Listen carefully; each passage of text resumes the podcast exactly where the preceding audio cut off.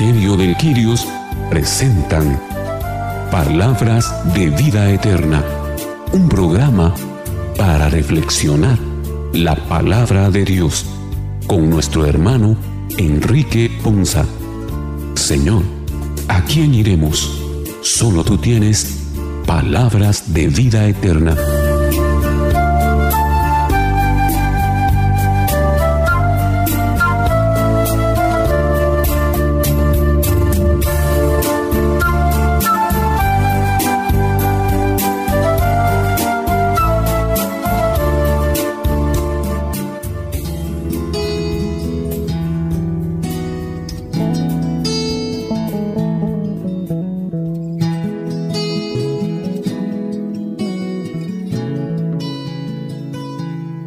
El Señor les bendiga hermanos, qué bendición para nosotros el día de hoy, tener el privilegio en este tiempo diferente, el poder llegar a ustedes una vez más a través de este su programa Palabras de Vida Eterna. Un privilegio que agradecemos enormemente, en el cual el día de hoy esperamos constituirnos en una voz de esperanza para cada uno de los hijos de Dios que estamos anhelando palabra que fortalezca nuestra vida, nuestro espíritu y nuestro entendimiento. Vamos a darle el día de hoy la bienvenida a los hermanos que hoy participan de este programa. Nos acompañan mi hermana Carmelina Shahil, mi hermano Boris García y su servidor Fernando Martínez. Y Dios primero, en unos momentos también nuestro hermano Enrique Ponza. Vamos a iniciar entonces poniéndonos en manos del Señor, pidiéndole que con su Espíritu Santo nos llene de su gracia, de su palabra, de su poder para que en medio de este tiempo podamos todos juntos tomar vigor de la palabra y la reflexión de las lecturas del día de hoy. Iniciamos entonces invocando el nombre del Padre, del Hijo y del Espíritu Santo. Amén.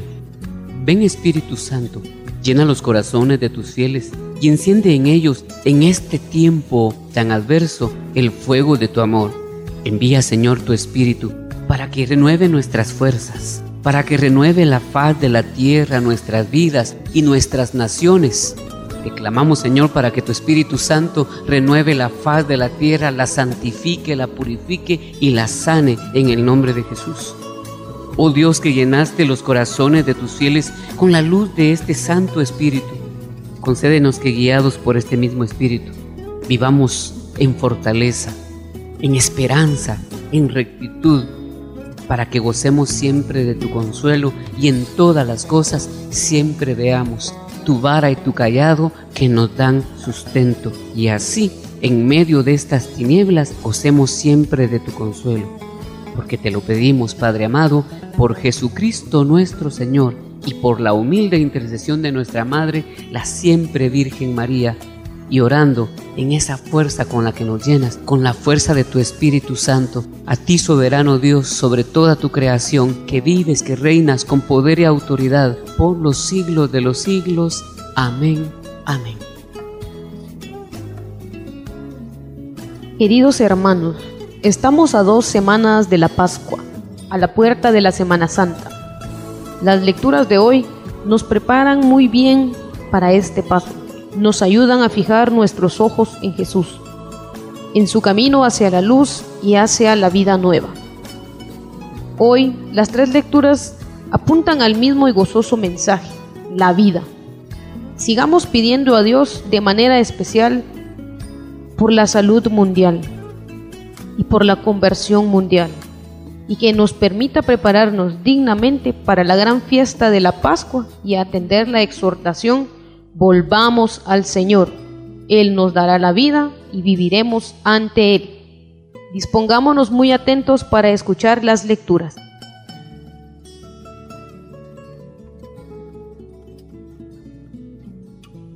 El capítulo 37 del libro del profeta Ezequiel en los versículos del 12 al 14, leemos hoy unas palabras esperanzadoras para los desterrados abriré vuestros sepulcros y os traeré a la tierra de Israel. Os infundiré mi espíritu y viviréis. Escuchemos atentos el mensaje de Dios. Lectura del libro del profeta Ezequiel. Esto dice el Señor Dios, pueblo mío, yo mismo abriré sus sepulcros y los haré salir de ellos, y los conduciré de nuevo a la tierra de Israel. Cuando abra sus sepulcros y los saque de ellos, pueblo mío, ustedes dirán que yo soy el Señor. Entonces les infundiré a ustedes mi espíritu y vivirán los estableceré en su tierra y ustedes sabrán que yo soy el Señor. Lo dije y lo cumplí. Palabra de Dios, te alabamos Señor. Esta lectura es muy oportuna y hoy nos hace un llamado. Nos dice que el Señor tiene el poder para sacarnos de nuestros sepulcros. Hoy la pregunta es, Hermano, ¿qué es lo que en vida, como dice el dicho, nos tiene muertos? Hoy es tiempo de poder reflexionar qué actitud, qué comportamiento, qué estado de ánimo, qué cosa material, o por qué no decirlo, qué pecado nos tiene muertos ante los ojos de Dios. Hoy nos hace una invitación a querernos sacar de ahí, a conducirnos por nuevos caminos, por nuevas sendas, a volvernos hacia Él. La invitación que hoy encontramos en la lectura del profeta Ezequiel. Y el Señor nos da también aquí un espíritu de confianza. Él mismo dice que cuando abra nuestros sepulcros y nos saque de ellos, Él desde esta lectura nos quiere enseñar que ya ha creído en que nosotros podemos. Y si Dios cree que nosotros podemos, es porque ha puesto en nosotros esas capacidades espirituales para poder salir adelante, para poder derrotar cualquier cosa que nos tenga atados y que nos provoque una muerte espiritual. Pueblo mío nos dice, hoy nos llama a cada uno. Pueblo mío nos dice, hoy nos llama a cada uno por nombre a que digamos en voz alta, sin importar las circunstancias, que Él es nuestro Señor. Hoy especialmente que estamos viviendo un momento crítico en el tema de la salud y que de alguna manera afecta muchas otras áreas de nuestra vida, es bien importante que digamos con voz más alta y con fe más fervorosa que Él es nuestro Señor y que Él nos va a sacar de este sepulcro en el que parece que nos tiene sometidos esta enfermedad, esta pandemia que está azotando al mundo entero.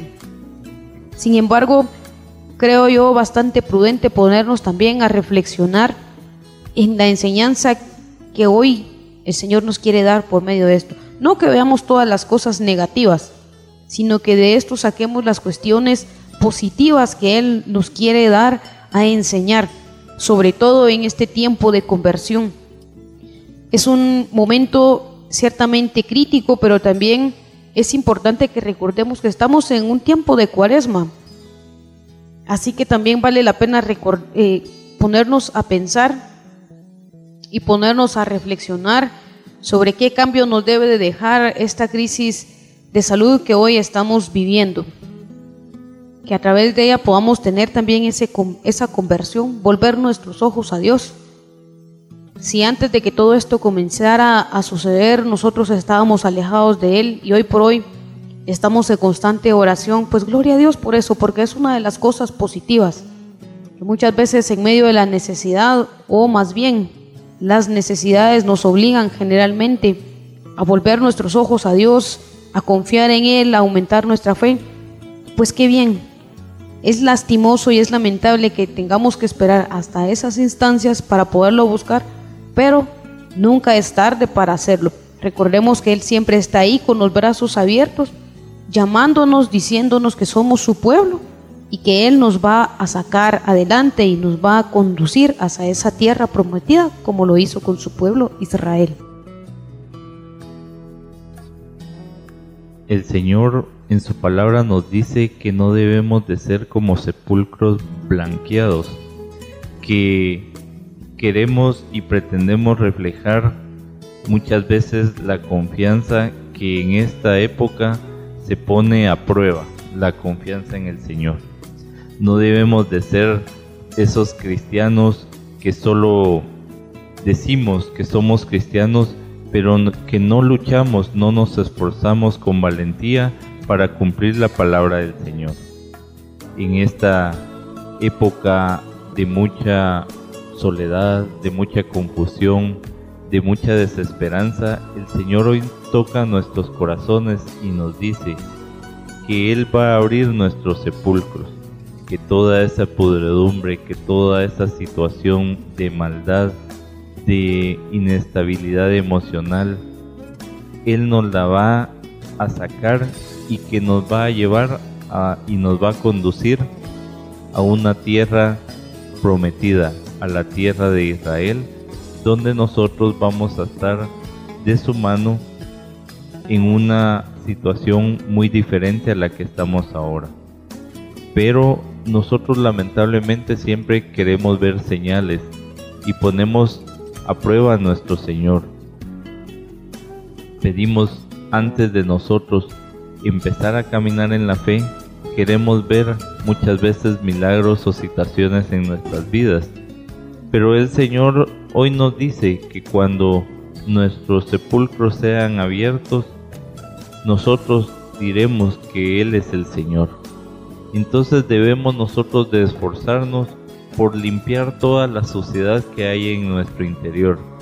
Y mm, vemos todo este proceso de cuaresma muy diferente que hemos vivido a la de otros tiempos, donde muchas veces no encontrábamos este espacio en el cual tener una mayor relación con Jesucristo, lo vemos ahora en este tiempo que podemos refugiarnos en Él, que podemos tener esta relación y poder entender el proceso que el Señor quiere hacer en nuestras vidas.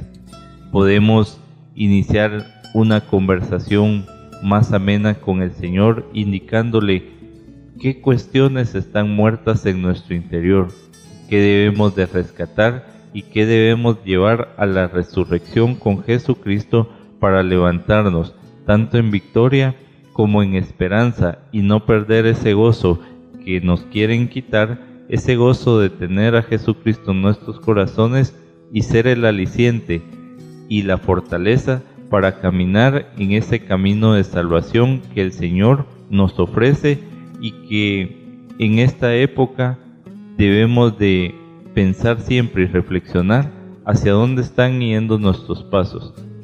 Recordemos que al Señor no le podemos ocultar nada. Entonces debemos de esperar ese espíritu vivificador de Jesucristo en nuestras vidas y refugiarnos en Él a pesar de todas las situaciones difíciles que estamos pasando.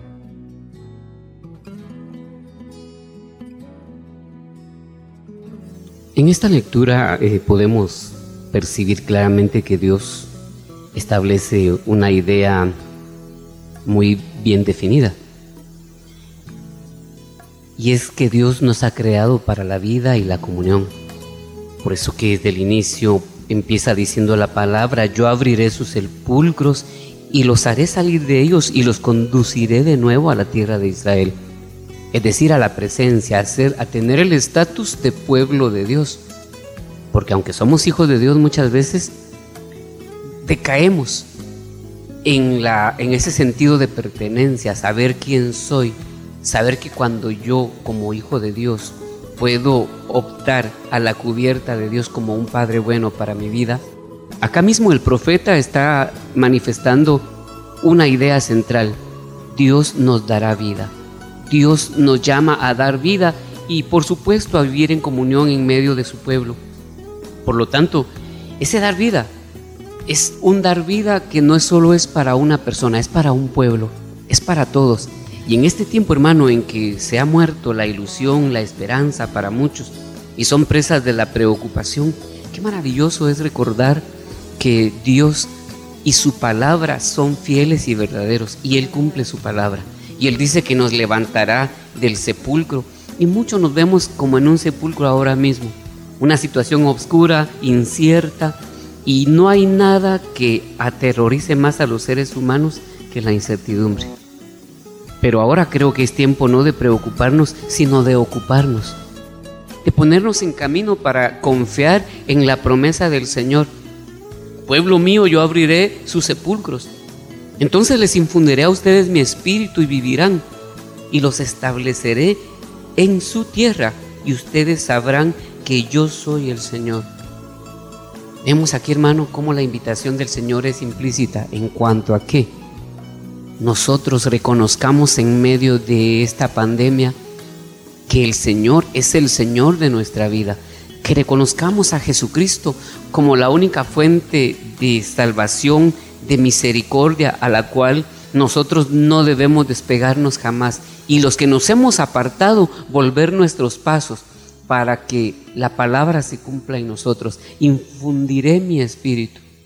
Por otra parte, hermano, el profeta aquí está haciendo un papel de consolador, dándole una palabra de consuelo al pueblo de Israel.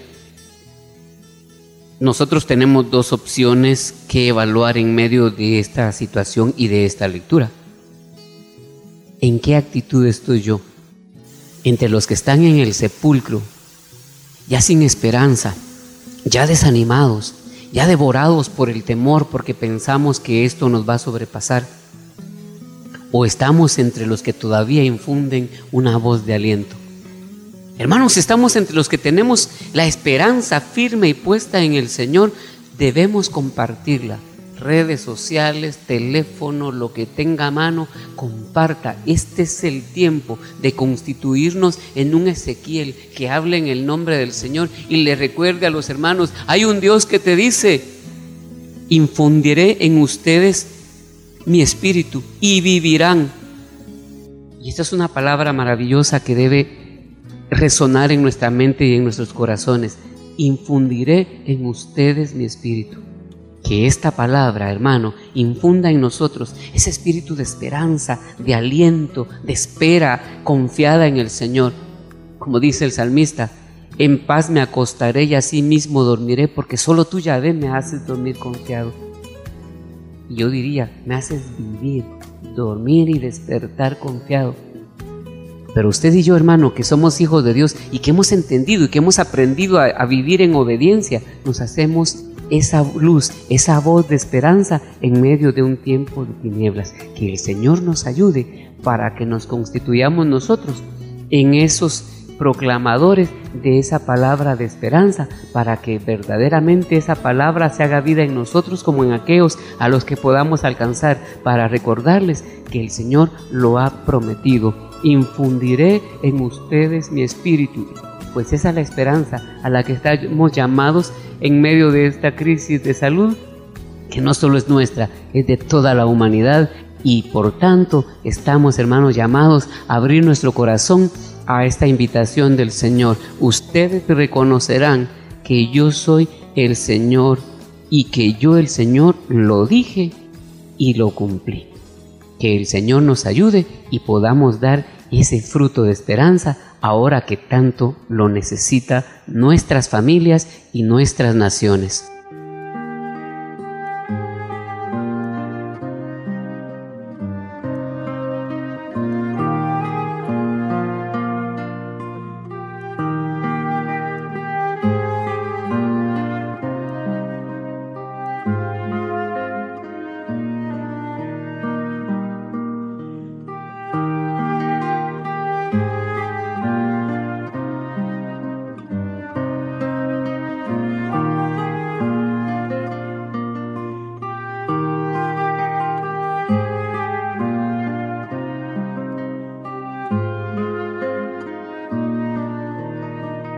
Las afirmaciones que leemos hoy en el capítulo 8 y versículos 8 al 11 de la carta de San Pablo a los romanos son ciertamente valientes y nos dan un mensaje de esperanza de cara a la resurrección de los muertos por el Espíritu que habita en nosotros. Escuchemos atentos el mensaje de la palabra del Señor. De la carta de San Pablo a los romanos. Hermanos, los que viven en forma desordenada y egoísta no pueden agradar a Dios. Pero ustedes no llevan esa clase de vida, sino una vida conforme al Espíritu. puesto que el Espíritu de Dios habita verdaderamente en ustedes. Quien no tiene el Espíritu de Cristo no es de Cristo. En cambio, si Cristo vive en ustedes, aunque su cuerpo siga sujeto a la muerte a causa del pecado, su espíritu vive a causa de la actividad salvadora de Dios. Si el espíritu del Padre que resucitó a Jesús de entre los muertos habita en ustedes, entonces el Padre que resucitó a Jesús de entre los muertos también les dará vida a sus cuerpos mortales por obra de su espíritu que habita en ustedes. Palabra de Dios, te alabamos Señor.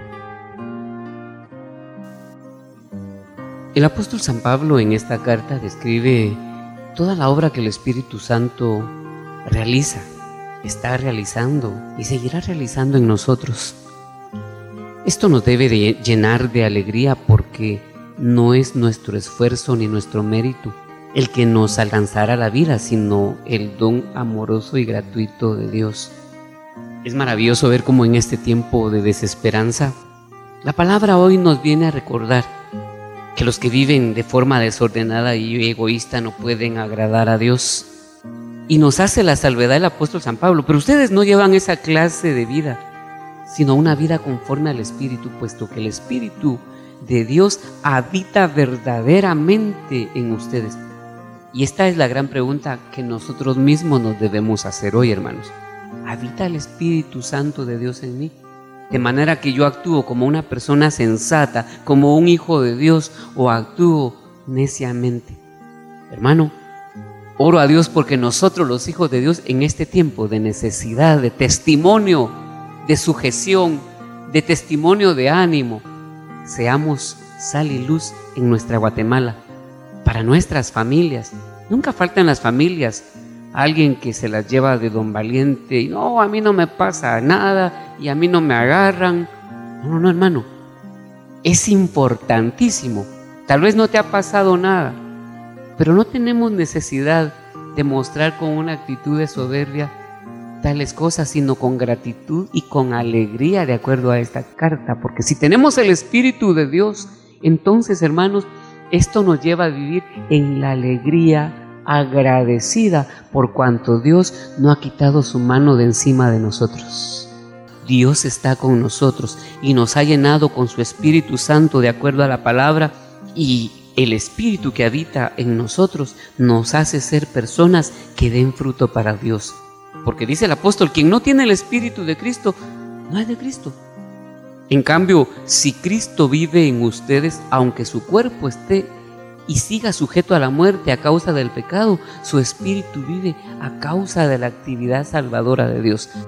Qué maravilloso es, hermano, saber que estamos en manos de Dios, pero también saber que depende de nosotros unirnos como hermanos, como iglesia, para en causa común hacer las cosas correctamente, para que todo el país coseche ese bienestar producto de la obediencia de los hijos de Dios.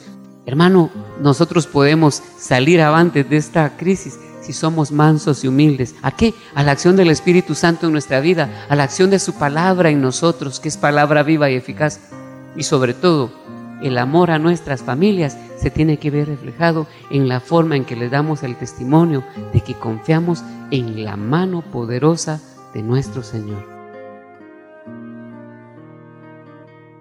Es importante que tomemos en cuenta que nosotros somos templo del Espíritu y que aún en este tiempo en los cuales estamos en encierro y en refugio en nuestras casas y nuestros hogares, que debemos nosotros de fomentar esa acción para ir desarrollando de mejor manera esa edificación de ese templo que está en nosotros para que el Señor nos vea con misericordia, con compasión y que Él, que es el dueño de la vida, nos pueda levantar en esa vida que Él nos ofrece a pesar de que nosotros en nuestros cuerpos estamos muertos, pero debemos de buscar fortalecer esa edificación del templo del Espíritu Santo en nuestras vidas. Entonces nos llama también a la reflexión, ¿qué estamos haciendo en este encierro? ¿Estamos buscando esta edificación en nuestras vidas o nos estamos ocupando de situaciones que no nos están edificando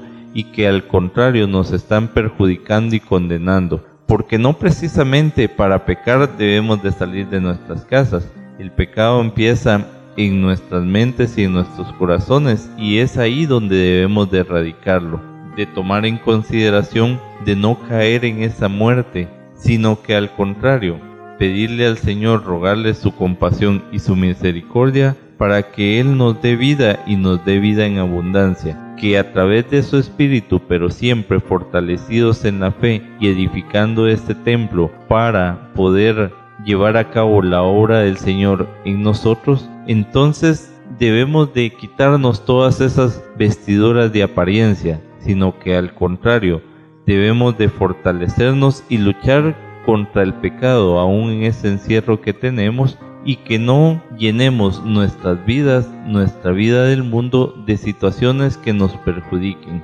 Dejemos al Señor hacer esa obra en nosotros y que Él nos regale siempre esa vida a través de su Espíritu.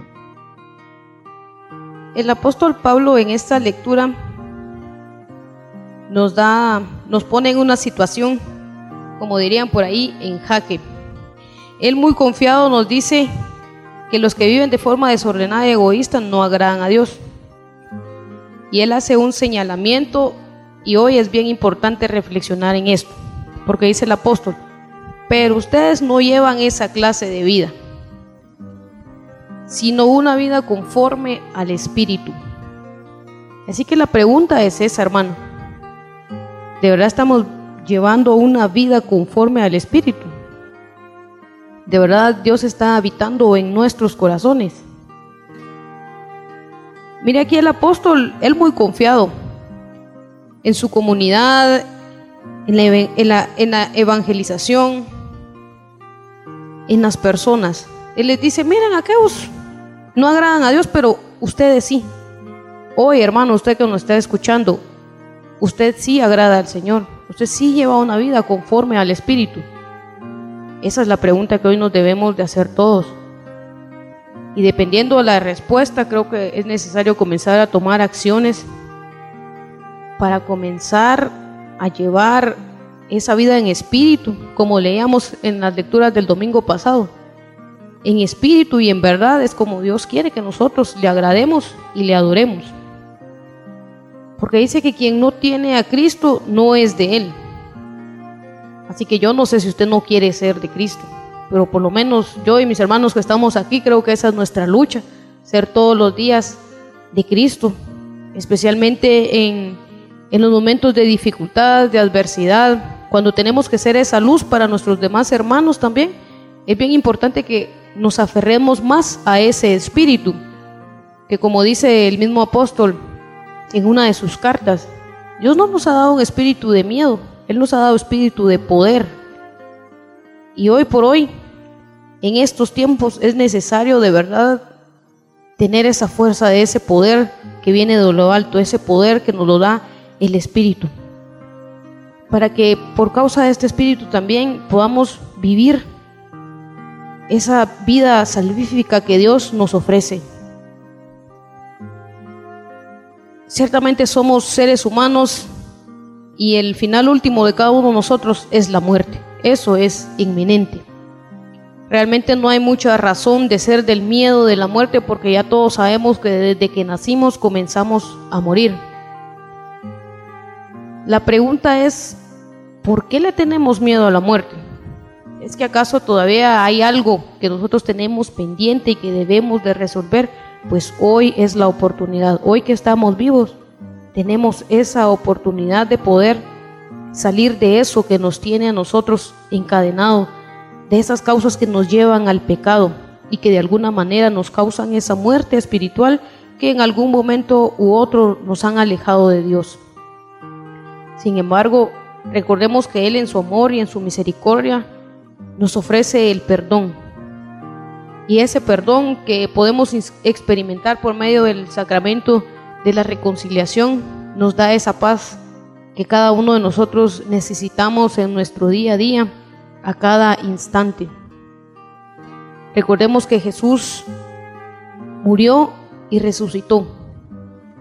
Y Él lo hizo con un propósito, con el único propósito de darnos a nosotros vida y vida en abundancia, lo dice el, el evangelista Juan.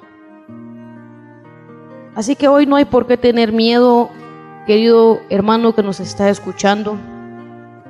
No hay por qué darle cabida al miedo ni a la duda. Si de verdad nosotros confiamos en esta promesa de que Jesús ha venido a darnos vida y una vida en abundancia, no hay por qué temer de qué va a ser del mañana. No nos afanemos por el mañana, dice el apóstol. Eso es algo muy importante, no vivir en el afán, porque el afán lo único que nos causa es zozobra, nos causa duda, miedo, temor, nos da tristeza, nos puede hacer caer en un estado de incluso depresión. Y eso no es bueno, no nos trae nada bueno a nuestra vida, sino puras cosas negativas. Así que hoy recordemos y tengamos muy presente que Jesús que resucitó entre los muertos también nos da la vida a estos cuerpos mortales a los que nosotros pertenecemos. Pero eso, como lo dice muy claramente esta lectura, es por obra del Espíritu Santo. Así que hoy estamos en un tiempo en donde decir no tengo tiempo no es excusa, hermano. Creo que la circunstancia que estamos viviendo, nuestra realidad nacional, por el estado de salud que hoy nos afecta, decir que no tenemos tiempo para ocuparnos de las cosas del Señor es la peor excusa. Hoy de verdad démosle ese tiempo a Dios que muchas veces no le hemos dado. Sentémonos en el lugar donde más cómodo nos sintamos y conversemos con Él y que Él nos pueda revelar qué es lo que espera que nosotros encontremos en este tiempo, en este tiempo de penitencia, en este tiempo de conversión, en este tiempo de desierto, si usted quiere. Yo lo quiero ver así como un desierto de la humanidad, en donde el Señor nos está llevando a un lugar en el que es importante reflexionar y que a, partir de esta temporada y esta circunstancia que estamos viviendo como humanidad, sea un punto de partida para un cambio, para una nueva vida, para una vida abundante, pero sobre todo para una vida en donde le dejemos a Él obrar y le dejemos a Él ser ese Dios que quiere ser en nuestra vida. Recordemos siempre que Él nos ha dado ese espíritu de poder, de valentía y que no importa que se quiera levantar contra nosotros, que si Cristo está contra nosotros, ¿quién puede ser contra nosotros?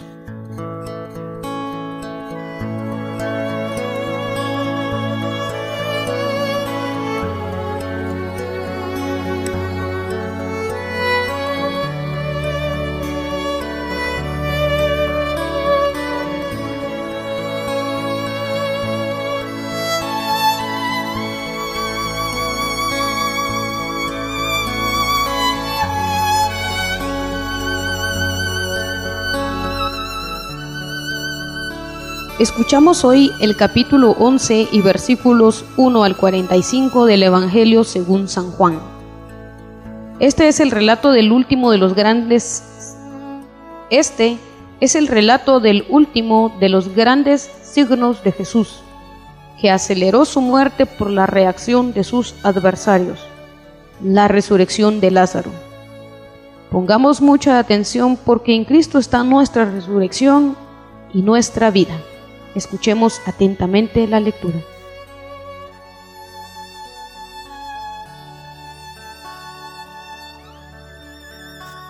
Lectura del Santo Evangelio según San Juan.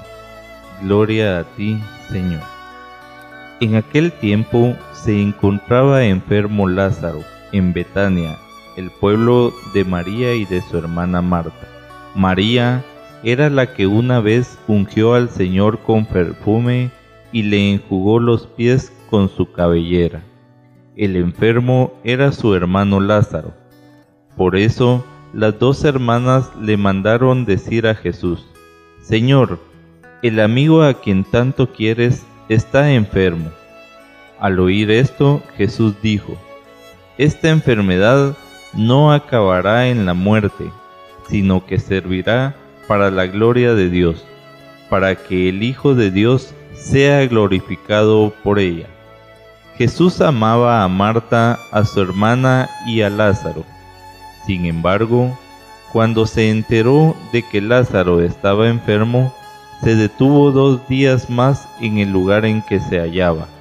Después dijo a sus discípulos, Vayamos otra vez a Judea. Los discípulos le dijeron, Maestro, hace poco que los judíos querían apedrearte, ¿y tú vas a volver allá? Jesús les contestó, ¿acaso no tiene doce horas el día? El que camina de día no tropieza porque ve la luz de este mundo. En cambio, el que camina de noche tropieza porque le falta la luz. Dijo esto y luego añadió, Lázaro, nuestro amigo, se ha dormido, pero yo voy ahora a despertarlo. Entonces le dijeron sus discípulos, Señor, si duerme, ¿es que va a sanar? Jesús hablaba de la muerte, pero ellos creyeron que hablaba del sueño natural. Entonces Jesús les dijo abiertamente, Lázaro ha muerto, y me alegro por ustedes de no haber estado allí para que crean. Ahora vamos allá. Entonces Tomás, por sobrenombre el gemelo, dijo a los demás discípulos, Vayamos también nosotros para morir con él. Cuando llegó Jesús, Lázaro llevaba ya cuatro días en el sepulcro. Betania quedaba cerca de Jerusalén, como a unos dos kilómetros y medio, y muchos judíos habían ido a ver a Marta y a María para consolarlas por la muerte de su hermano. Apenas oyó Marta que Jesús llegaba, salió a su encuentro, pero María se quedó en casa. Le dijo Marta a Jesús, Señor, si hubieras estado aquí, no habría muerto mi hermano, pero aún ahora estoy segura de que Dios te concederá cuanto le pidas. Jesús le dijo, Tu hermano resucitará. Marta respondió, ya sé que resucitará en la resurrección del último día. Jesús le dijo, Yo soy la resurrección y la vida. El que cree en mí, aunque haya muerto, vivirá.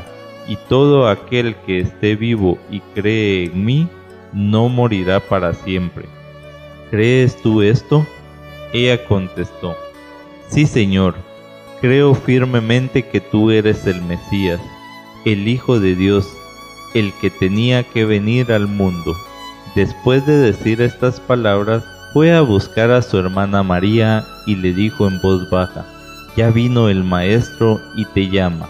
Al oír esto, María se levantó en el acto y salió hacia donde estaba Jesús, porque él no había llegado aún al pueblo, sino que estaba en el lugar donde Marta lo había encontrado. Los judíos que estaban con María en la casa consolándola, viendo que ella se levantaba y salía de prisa, pensaron que iba al sepulcro para llorar ahí y la siguieron. Cuando llegó María a donde estaba Jesús, al verlo, se echó a sus pies y le dijo, Señor, si hubieras estado aquí, no habría muerto mi hermano. Jesús al verla llorar y al ver llorar a los judíos que la acompañaban, se conmovió hasta lo más hondo y preguntó, ¿Dónde lo han puesto? Le contestaron, Ven Señor, y lo verás. Jesús se puso a llorar y los judíos comentaban, de veras, cuánto lo amaba. Algunos decían, ¿no podía este que abrió los ojos al ciego de nacimiento hacer que Lázaro no muriera? Jesús profundamente conmovido todavía, se detuvo ante el sepulcro, que era una cueva sellada con una piedra. Entonces dijo Jesús, quiten la piedra. Pero Marta, la hermana del que había muerto, le replicó, Señor, ya huele mal, porque lleva cuatro días. Le dijo Jesús, ¿no te he dicho que si crees verás la gloria de Dios? Entonces quitaron la piedra. Jesús levantó los ojos a lo alto y dijo, Padre, te doy gracias porque me has escuchado. Yo ya sabía que tú siempre me escuchas, pero lo he dicho a causa de esa muchedumbre que me rodea, para que crean que tú me has enviado. Luego gritó con voz potente, Lázaro, sal de ahí. Y luego el muerto, atado con vendas las manos y los pies y la cara envuelta en un sudario, Jesús les dijo, desátenlo para que pueda andar. Muchos de los judíos que habían ido a casa de Marta y María, al ver que había hecho Jesús, creyeron en él. Palabra del Señor. Gloria a ti, Señor Jesús.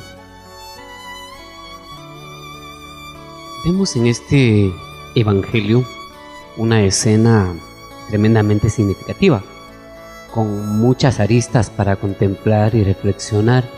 Por una parte, eh, la figura de un amigo del Señor. Este Lázaro y sus hermanas eran una familia muy apreciada por el Señor. Cuando al Señor le llevan la noticia, le dicen, aquel que tú amas hermano, ¿cuántos de nosotros cuando nos vienen las situaciones difíciles, si Dios me amara a mí, si Dios estuviera con nosotros, Señor, si hubieras estado aquí?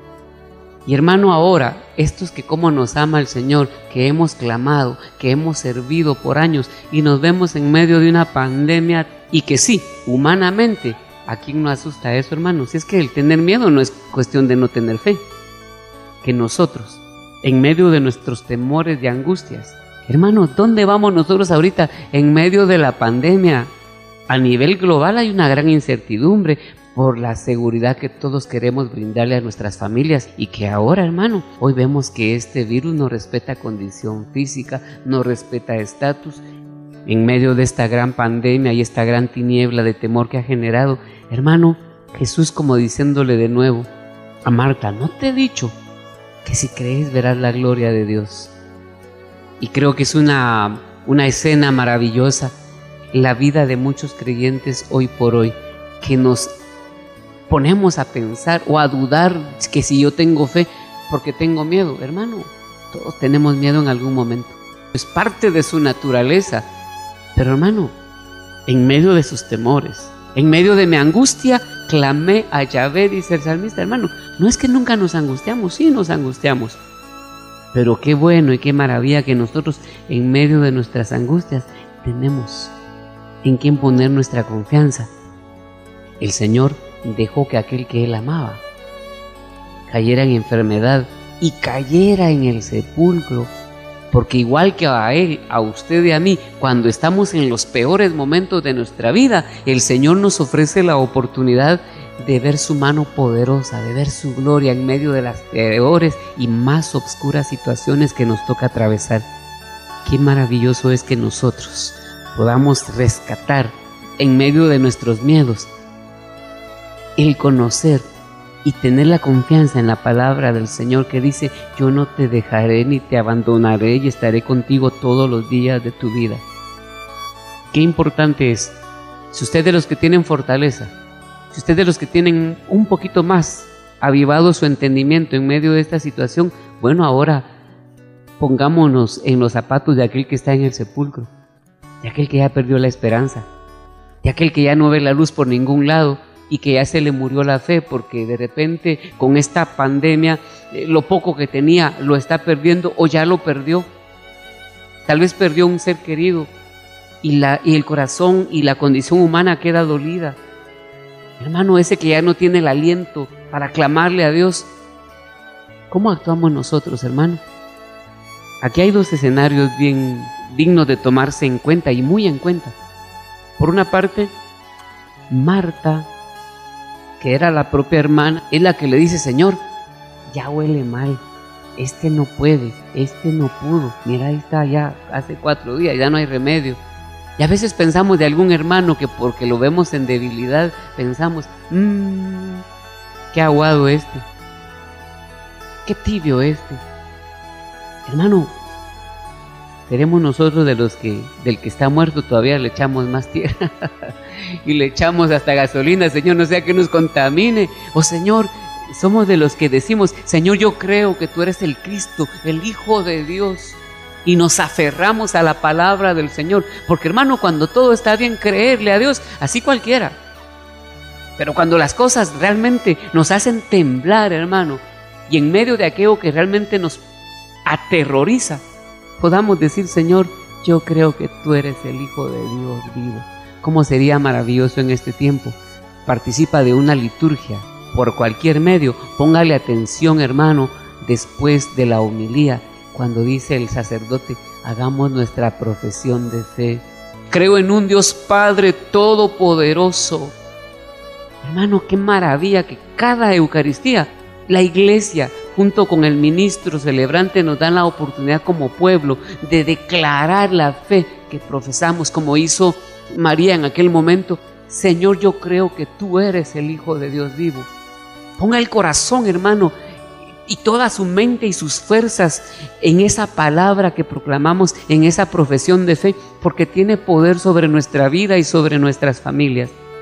Que el Señor nos ayude para que en medio de esta prueba que estamos atravesando como iglesia y como naciones en toda la tierra, nosotros podamos ser, hermano, de los que oramos por los que ya no tienen fuerzas Oramos por lo que ya no tienen ánimo, ni siquiera de mirar al cielo y no saben de quién esperar.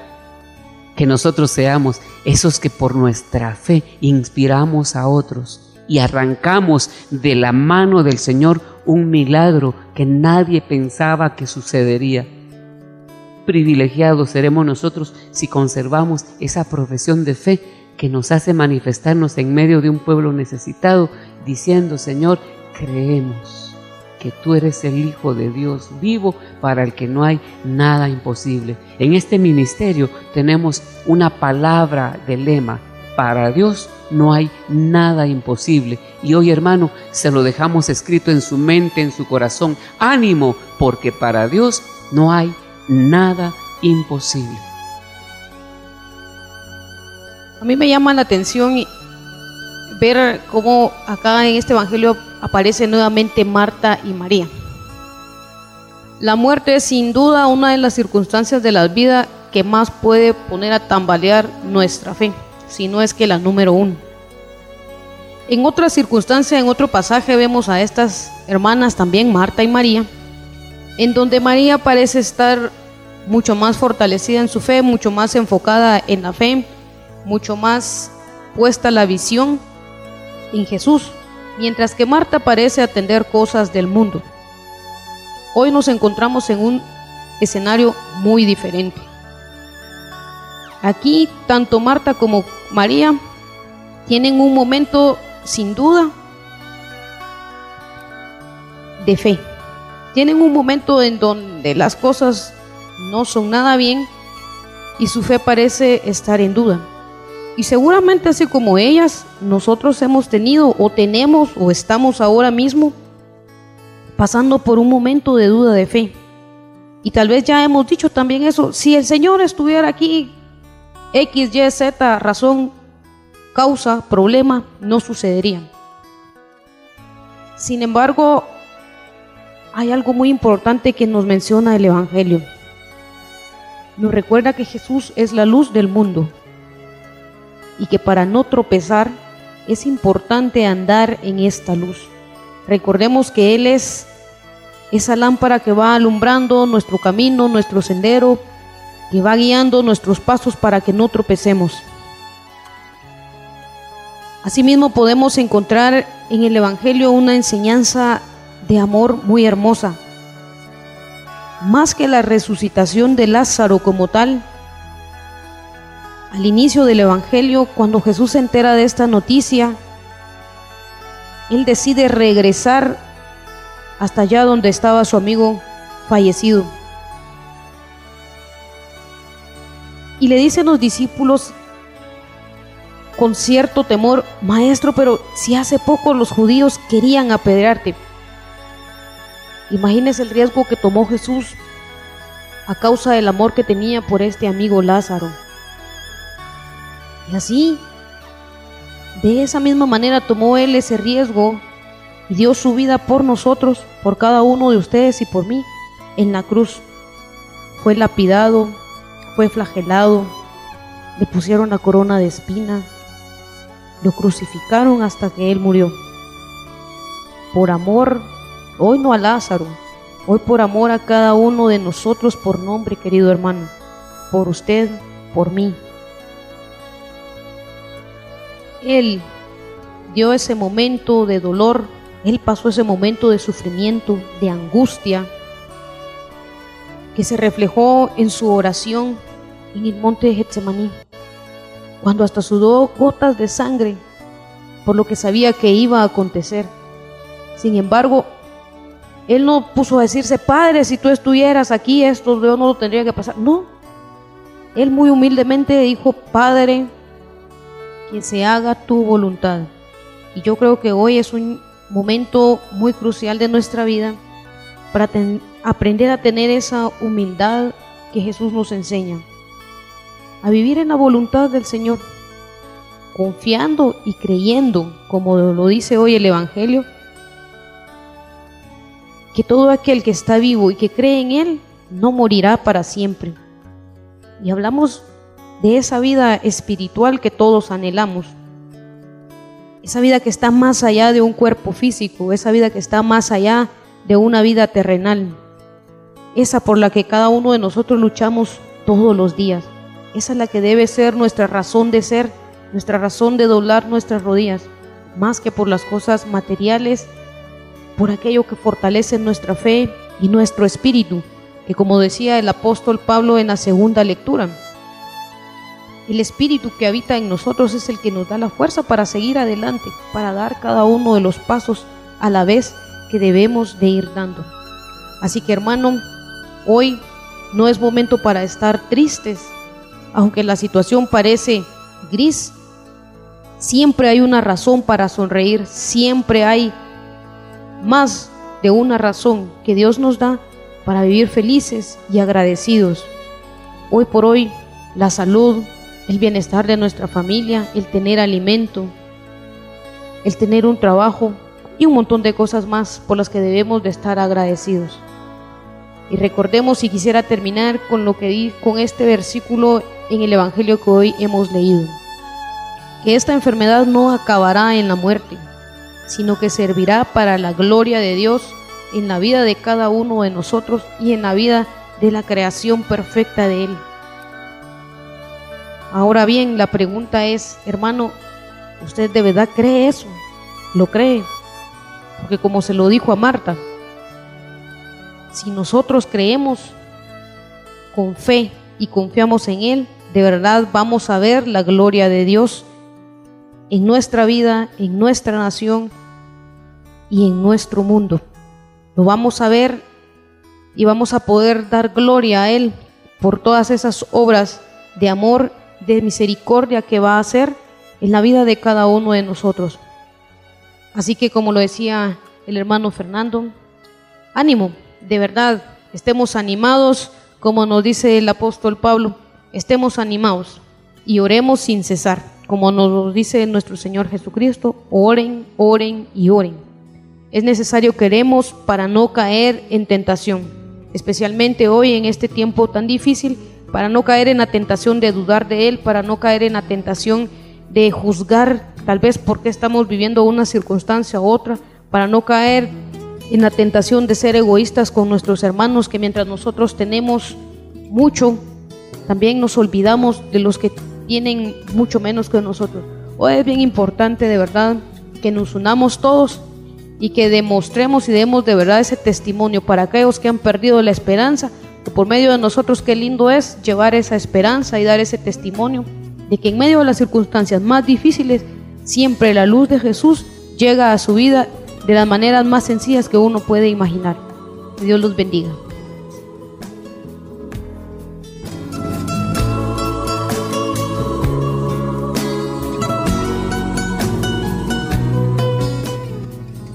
Que el Señor les bendiga hermanos. De esta manera estamos llegando al final de nuestro programa.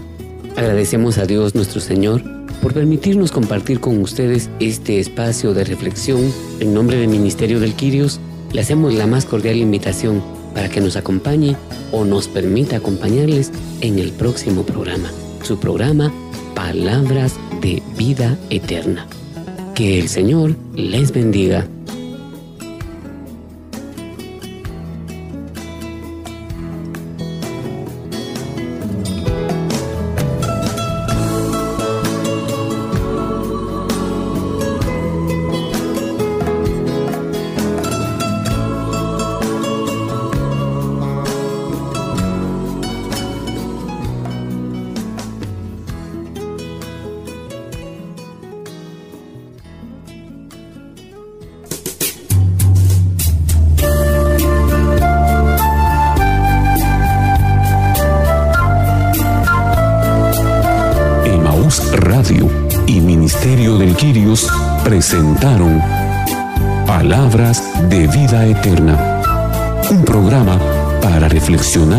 La palabra de Dios. Señor, ¿a quién iremos? Solo tú tienes palabras de vida eterna.